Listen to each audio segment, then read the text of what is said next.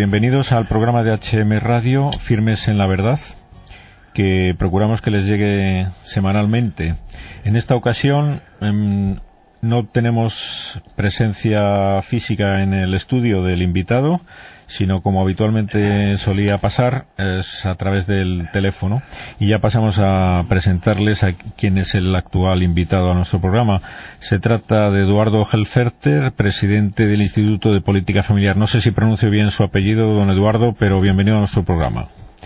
Bien, bastante bien. Yo de todas formas llevo tres años intentando pronunciarlo y todavía no lo consigo. Oh, en ese caso no nada. De todos modos, díganos cómo es desde su punto de vista lo correcto para intentarlo hacer mejor. Herfelder. Herfelder. Bueno, vale.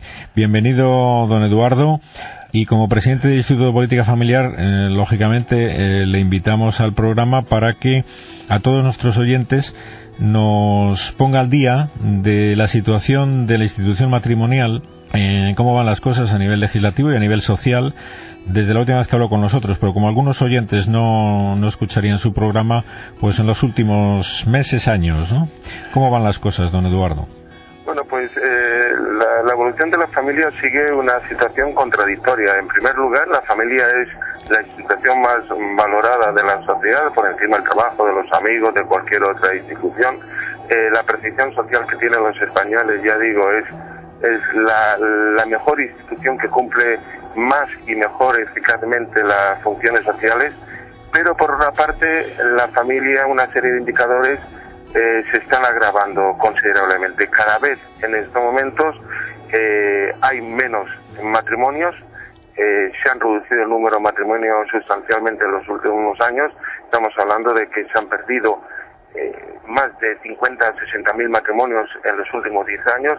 Por otra parte, cada vez hay más ruptura familiar, más de 106 mil rupturas familiares se producen al año. Estamos hablando de que se produce una ruptura familiar cada cinco minutos. Estamos hablando también que cada vez eh, hay menos niños, hay un déficit de natalidad eh, muy importante en España, pero por otra parte hay un crecimiento vertiginoso del número de abortos. Más de 111.000 abortos, un aborto cada 4,7 minutos, más de 300 abortos al día. Eh, los hogares, a pesar de que cada vez hay más hogares en España, los hogares como consecuencia eh, del número menor de matrimonios y como consecuencia del déficit de natalidad, se está reduciendo el número de miembros por hogar. Entonces estamos en estos momentos España en una sociedad baja, en una sociedad con cada vez menos matrimonios, con cada vez matrimonios más rotos, con cada vez menos niños eh, eh, y pues pues por una sociedad cada vez más desestructurada. A nivel a nivel legislativo mm, han cambiado algo las cosas respecto a, a bueno a, la anterior a la anterior intervención suya, pero como repito no alguien no la oiría, vamos a ponernos en el último año o dos años ¿Ha habido algún cambio legislativo que merezca la pena señalar? Hemos seguido la misma trayectoria.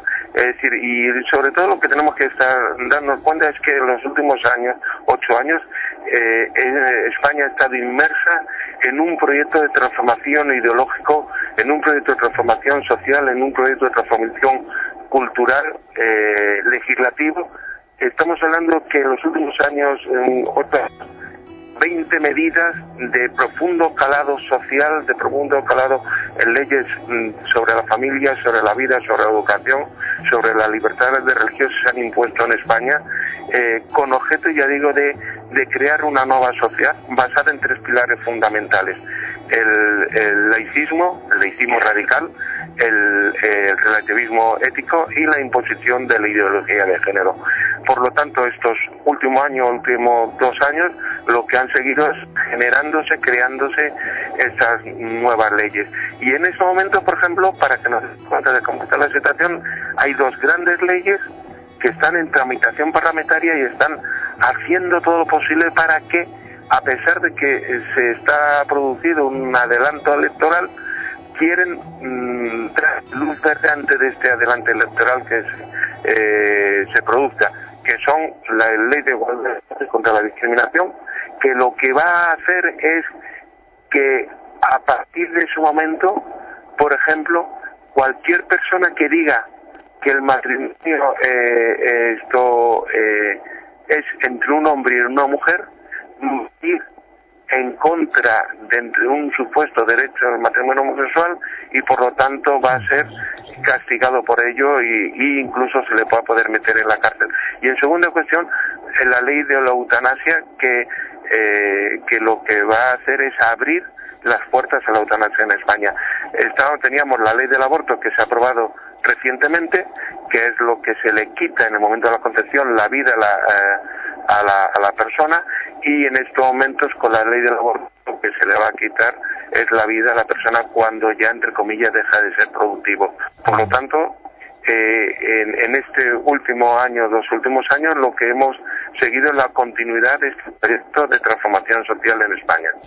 O sea que esto nos lleva al, tema de la influencia de la legislación en la moralidad pública, ¿no? Es decir, que no se trata de una evolución espontánea de la institución del matrimonio hacia la degradación, sino que es algo muy directamente relacionado con una pretensión que, que está concretada en la promulgación de leyes que van a minar la institución. Esto mm, mm, sería muy interesante que, nos, que nos quedara claro a todos nuestros oyentes, porque a veces hay mucha ingenuidad, ¿no? De pensar que las leyes, bueno, ingenuidad y engaño por parte de quienes las, las bueno, la propaganda de la, de la administración, ¿no?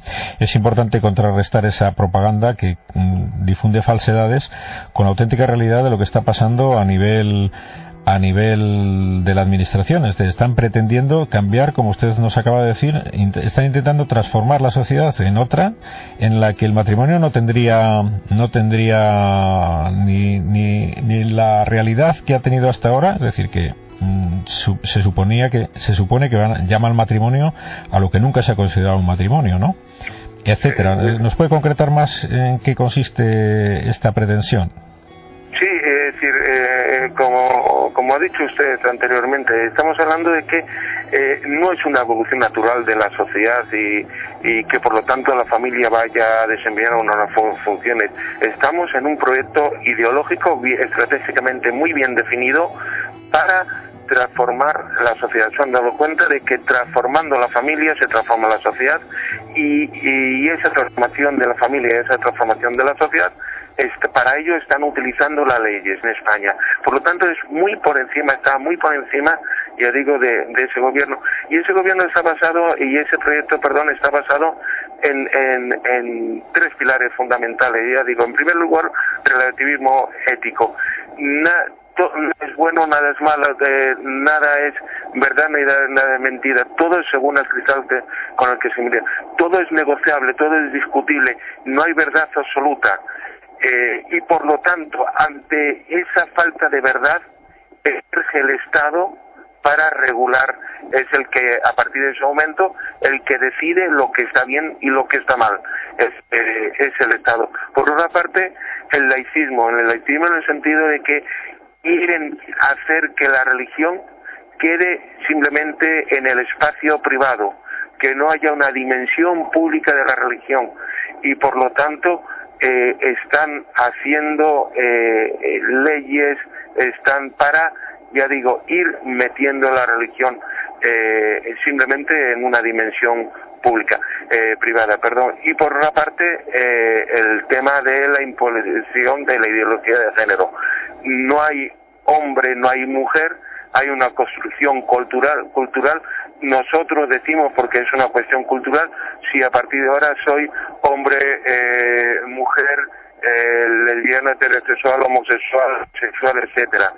Eh, y a partir de esa concepción de ideología de género, de laicismo radical y de eh, relativismo ético, lo que voy haciendo son leyes para imponer. Y entonces se entiende cómo rápidamente se entiende leyes como la de el aborto, o se entiende leyes como la de la eutanasia, o se entiende leyes como la de la investigación biomédica, o se entiende leyes para que para mí el matrimonio y la familia es una institución fracasada, obsoleta y que además lo que hace es eh, anular el desarrollo de las distintas individualidades, sobre todo el de la mujer. Y se entiende en ese relativismo de que todo es igual y que además nada es verdad absoluta, pues la ley del matrimonio homosexual que es una relación afectiva igual que otra.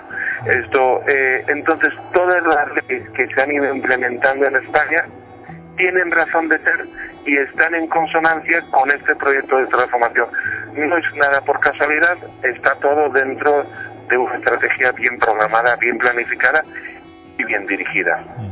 Sería, sería interesante para todos nuestros oyentes el que nos apuntara eh, cuáles están siendo ya las consecuencias en los ámbitos en los que se ha aplicado esta, esta pretensión de transformación, en qué se está notando, en qué se puede notar en la futura sociedad de nuestros hijos y si en su opinión va a ser una sociedad mejor o peor, porque esto interesa mucho a nuestros oyentes, ¿no? Están intentando transformar nuestra sociedad, pero pueden decir, bueno, a lo mejor, a lo mejor es para, para mejor, ¿no? Entonces hay algún ingenuo o ignorante que pueda pensarlo. En su opinión, ¿es posible que esto sea así, que sea un cambio a mejor, lo que ellos pretenden, o qué consecuencias va a tener? Por ejemplo, como punto de muestra es muy simple. Desde que en el año 2005 se aprobó la ley del divorcio express, hemos pasado, se ha duplicado el número de divorcios en España. Hemos pasado de 50.000 divorcios a 100.000 divorcios en España. Estamos hablando de que ya en el último año de las 106.000 rupturas, más de, ha afectado a más de 100.000 niños de hijos menores de 18 años. Estamos hablando de que cada vez estamos yendo a una sociedad desestructurada mm, por esta ley del divorcio express que se está, dicho de una forma coloquial, cargando el matrimonio eh, porque cada vez está aumentando la ruptura familiar. Eh, el, el hecho de que la ley del matrimonio homosexual lo que está haciendo es relativizar absolutamente culturalmente el, el tema del matrimonio. Vale cualquier relación. ¿Por qué? Porque el matrimonio, según esto, ya no tiene una dimensión pública solamente tiene una dimensión privada, es una, una relación de afectividad entre dos personas y por lo tanto me da igual si es una relación de afectividad, eh, eh, me da igual que sea dos hombres, dos mujeres un hombre y una mujer. Eh, si además es una relación de afectividad y si es una dimensión privada, no tiene una dimensión pública y si no tiene una dimensión pública, el Estado no tiene por qué proteger porque no cumple dimensiones, no cumple funciones sociales y por lo tanto el Estado no necesita eh, proteger ni, ni amparar ni, ni, promocionar a algo que solamente tiene una dimensión privada. El matrimonio se reduce a la alcoba, la religión se reduce a la sacristía y por lo tanto no hay dimensión pública ni de la religión, ni del matrimonio, ni de la familia. Una cosa que está en el ambiente y que preocupa a muchos de nuestros oyentes es el tema de la violencia conyugal, ¿no? Eh, lo que a mí no me gusta lo, otro, la otra forma de referirse de género y tal. La violencia de, que hay y que tanto sale en los medios de comunicación. En parte está, está relacionada sin duda, eh, a ver cuál es su opinión al respecto, con este deterioro de, de la institución matrimonial en, en su opinión, esto es así. Creo que hay estadísticas que incluso lo avalan, ¿no? El tema de que está favoreciendo este tipo de delitos de violencia doméstica, pues el tema de la, pues de la falta de seguridad jurídica por una parte y por otra parte el desconocimiento total que hay sobre lo que implica el compromiso matrimonial entre, entre un hombre y una mujer, que es, pienso yo, un, una de las cosas que podían frenar y, hacer menos probable pues este tipo de, conductas tan lamentables que tanto preocupan a la gente y que la gente busca soluciones me da la impresión pues muy alejadas de la auténtica raíz del problema ¿no?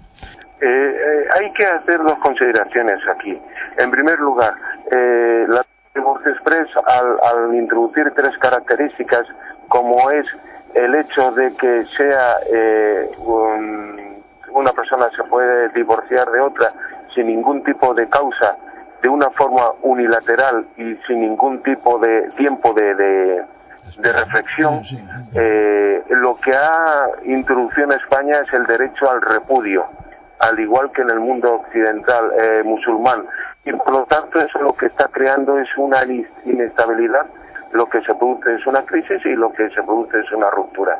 Eh, y entonces ya no hay ese, esa seguridad que te daba el compromiso de una persona cuando te casabas, ¿no? Cuando el compromiso de seguridad. Una vez dicho eso, que está produciendo la ley de divorcio express, lo que sí hay que tener en cuenta es que dentro de esta violencia doméstica, violencia conyugal, como queramos llamarle, el matrimonio es el mejor antídoto en contra de la violencia doméstica. Eh, por eso mismo, porque no lo mismo el compromiso eh, fiel, el compromiso independientemente de las formas que pueda tener un matrimonio, que lo que da la pareja de hechos, que es que no sabes qué va a ser de ti. Entonces, estamos hablando, ya digo, de por cada eh, un problema de violencia eh, doméstica que se produce en el, en el matrimonio, se producen 13 en las eh, denominadas parejas de hecho. las causas del, de las rupturas matrimoniales no hay que dejar de, de hacer hincapié en la falta de formación con que llegan muchas personas al matrimonio. Por lo tanto, nos gustaría que finalizara el programa recordando a todos nuestros oyentes cuáles serían los pilares o los puntos fundamentales en los que habría que insistir a, los, mm, a las personas que van a contraer matrimonio respecto a lo que supone y, y, que eso les ayude a saber por lo menos eh, su responsabilidad, ¿no? Es decir, que no es un trámite cualquiera el, contraer matrimonio, ¿no? Efectivamente, es decir, el problema en primer lugar es que se nos han ido transmitiendo una serie de ideas fuerzas en, eh, eh, en contra del matrimonio, una serie de ideas fuerzas que han ido calando en la sociedad y que han ido calando en nosotros mismos. Por ejemplo, que el matrimonio es simplemente un contrato y que, bueno, pues cuando el contrato se termina, eh, pues podemos anular el contrato o cuando ya no cumple los requisitos que no quisiéramos, que es un contrato absolutamente temporal, que también que la fidelidad eh, eh, es una utopía, que está bien para los cuentos de hadas, pero que en el mundo real eh, no existe la fidelidad y no existe la indisolubilidad del matrimonio. Ya digo, que son quimeras, que son utopías. Y esa, ese tipo de cosas eh, bueno, y además que, la, que los hijos son una carga para el desarrollo de la, de la persona, para el desarrollo de los padres, para sobre todo y en especial para el desarrollo de la mujer. Entonces hay una serie de ideas que se han ido eh, metiendo, han ido calando la sociedad y han ido calando nosotros mismos. Y hay que ir dándole vuelta a esto. En primer lugar, saber que, que el primero, que el matrimonio es una aventura y que una aventura eh, no sabe eh, das el, el sí quiero y no sabes lo que lo que te va a acontecer. Y además no puedes programarlo lo que va a pasar en cada momento de, de tu vida. Al, igual que la Virgen María en un momento dado dio el fiat eh, el, el sí quiero sin saber lo que iba a pasar obviamente nosotros cuando nos casamos pues le estamos dando el fiat a la otra persona hay que saber que también que, el casarse es la entrega, la generosidad, el sacrificio, la donación hacia la otra persona, eh, que tenemos que estar dispuestos a renunciar, a renunciar a, cosas lícitas nuestras por el bien de la, eh, de la otra persona, por el bien de los hijos. Que el matrimonio lo que nos exige es, ya digo, eh, menos el yo y más el tú. Eh, que el matrimonio lo que te hace es dar un sí para toda la vida, que el matrimonio, eh, tiene que ir al matrimonio abierto a la transmisión de la vida, con una, evidentemente, dentro de la paternidad responsable, pero eh, eh, a poder tener y a poder criar el, máximo número de hijos que te puedas dentro, ya digo, de esa paternidad responsable. Por lo tanto, es una aventura es un compromiso para toda la vida, es un compromiso eh, de entrega, de generosidad, de donación, de estar dispuesto a sacrificarte por la otra persona, de estar dispuesto a sacrificarte por tus hijos, eh, y todo eso sabiendo que al final, cuando una persona da, se siente más feliz y se siente más realizado que cuando recibe. El mundo y eh, la cultura nos, nos inculca absolutamente lo contrario. Cuanto más tengo, eh, más feliz soy. Y la realidad y si además si echamos cuenta de los momentos que hemos sido más felices en nuestra vida, ha sido aquellos momentos en los cuales hemos dado más que hemos recibido. O sea que el matrimonio, la idea, estas ideas han sido muy buenas, todas al final eh, son para pensar, pero me quedaría con, con la idea de que nadie vaya al matrimonio a satisfacer sus sus proyectos, es decir, que es el tema de la ir al matrimonio a entregarse, ¿no? Es decir, no no a, no a recibir, sino a darse, ¿no? El que pienso que el que no vaya con este con este espíritu, no sé, es que no quiere a la otra persona en el fondo, falla el amor, claro, el matrimonio está fundamentado en el amor y un amor que se que se busca a sí mismo, pues es lo más contrario a lo que a lo que es el auténtico amor, ¿no? ¿No es así? sería una, una, idea fundamental, ¿no? El tema entrega, como usted nos ha dicho. Y bien, y como se nos acaba el tiempo, algo que se le haya quedado en el, en el tintero que quiera recordar a nuestros oyentes, ¿le parece? Eh, son no, simplemente una cuestión que es que eh, el matrimonio absolutamente merece la pena, que obviamente no es un camino de rosas y que cuando en un momento determinado las cosas vayan mal o que eh, entremos en ese túnel, que en un momento dado vamos a entrar en ese túnel, que recordemos el momento en que dijimos sí y que recordemos que eh, merece el matrimonio darse una segunda oportunidad. A aquellos matrimonios que en un momento dado ahora mismo se estén pasando mal, digámosles que el matrimonio merece esa segunda oportunidad. Y además también sería para recordar que el que no consigue la felicidad en el, en, el auténtico matrimonio no lo va a conseguir en el pseudo matrimonio que, que bueno, digo pseudo matrimonio porque no hay auténtico matrimonio con otra persona. Una vez que estás casado, lo estás casado con esa persona hasta la muerte de uno de los cónyuges. Y por lo tanto, sería también bueno recordar esto, porque eso de segunda oportunidad, yo es que me, merezco una segunda oportunidad. ¿No es una falacia que corre también por ahí esta? De que se puede ser más feliz eh, rompiendo el matrimonio y uniéndose a otra persona? No, porque la, está demostrado empíricamente que la ruptura produce más ruptura, la, la ruptura produce más fracaso y, la ruptura no resuelve los problemas, sino los agrava. Eh, y eso es, eh, está, eh, está demostrado, además los agrava no solamente para los mm, cónyuges que en un momento dado rompen ese matrimonio, sino sobre todo para los hijos que a partir de ese momento se dan cuenta que aquellas dos personas que más quieren este mundo no son capaces de eh, darse ni entregarse definitivamente. Eh, lo que ellos han vivido de sus padres, ellos lo entregarán, lo, darán mañana en la sociedad. Y si sus padres no vivieron el compromiso, la fidelidad de la entrega, ellos tampoco vivirán el compromiso, la entrega, la entrega y la generosidad. Muy bien, don Eduardo, pues con esto tenemos que terminar y aprovechamos el final para agradecerle lo que están haciendo en el Instituto de Política Familiar, que sin duda es un esfuerzo por la defensa de lo que a todos nos interesa, de la institución del matrimonio, porque en ella está fundada pues la estabilidad y, la, y el bienestar de la sociedad de nuestros hijos, ¿no? Y por lo tanto, muchas gracias a ustedes y a usted en concreto por su participación en el programa. Muchísimas gracias a ustedes y cuando quieran. Hasta otro día, adiós. Un abrazo, hasta espera.